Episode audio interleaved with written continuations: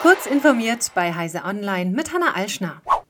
Eine bislang unbekannte Ransomware-Gang gibt an, Daten von Sony kopiert zu haben und diese zu verkaufen, wenn kein Lösegeld gezahlt wird. In einem Statement auf ihrer Website im Darknet behaupten die Hintermänner erfolgreich, die IT-Systeme von Sony attackiert und Daten abgezogen zu haben. In ihrer Erklärung bezeichnen sich die Cyberkriminellen als Pentester, die für den Einbruch in die IT-Systeme bezahlt werden wollen.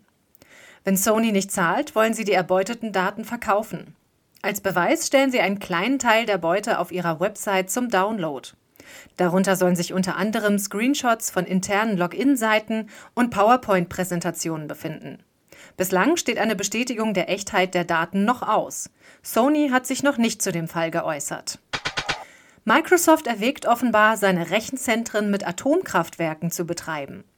Das Unternehmen sucht momentan nach einem Principal Program Manager Nuclear Technology, der oder die unter anderem technisch bewerten soll, ob Rechenzentren für die Microsoft Cloud und künstliche Intelligenz mit einem Small Modular Reactor oder auch Mikroreaktoren betrieben werden können.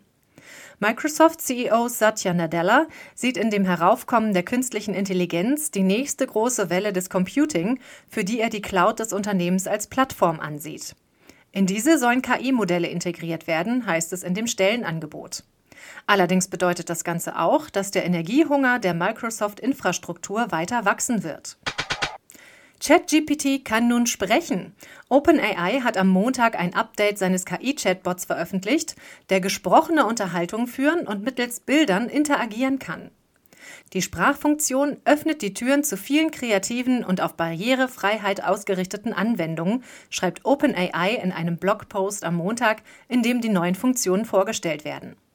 Nutzerinnen und Nutzer von ChatGPT können sich künftig aber nicht nur mit dem Chatbot unterhalten, sondern beispielsweise auch Fotos von Dingen in ihrer Umgebung machen und den Chatbot bitten, eine Fehlersuche durchzuführen, warum beispielsweise der Grill nicht anspringt.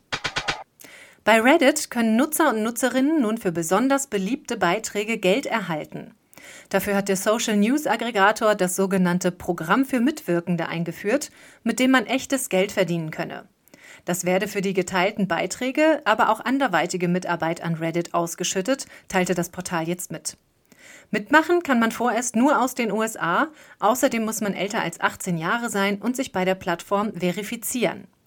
Befürchtet wird allerdings, dass die Geldzahlungen dafür sorgen, dass die immer gleichen beliebten Beiträge künftig noch häufiger eingestellt werden, wenn das echtes Geld einbringen kann.